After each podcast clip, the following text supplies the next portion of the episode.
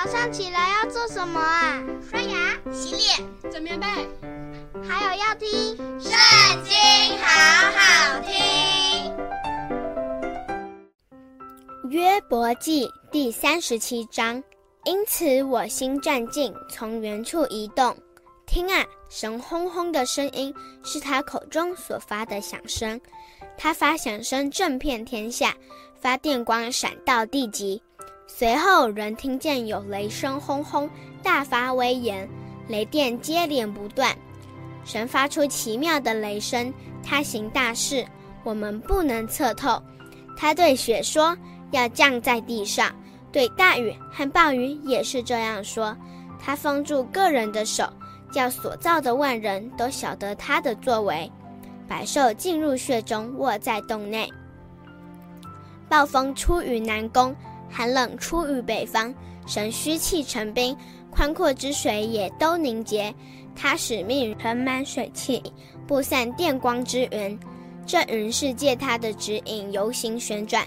得以在全地面上行他一切所吩咐的，或为责罚，或为认地，或为施行慈爱。约伯啊，你要留心听，要站立思想神奇妙的作为。神如何吩咐这些？如何使云中的电光照耀？你知道吗？云彩如何浮于空中？那知识全备者奇妙的作为，你知道吗？南风使地极静。你的衣服就如火热，你知道吗？你岂能与神同铺穹苍吗？这穹苍坚硬，如同铸成的镜子。我们愚昧不能成说，请你指教我们该对他说什么话。人岂可说，我愿与他说话？岂有人自愿灭亡吗？现在有云遮蔽，人不得见穹苍的光亮。但风吹过，天又发晴，金光出于北方。在神那里有可怕的威严。论到全能者，我们不能测度。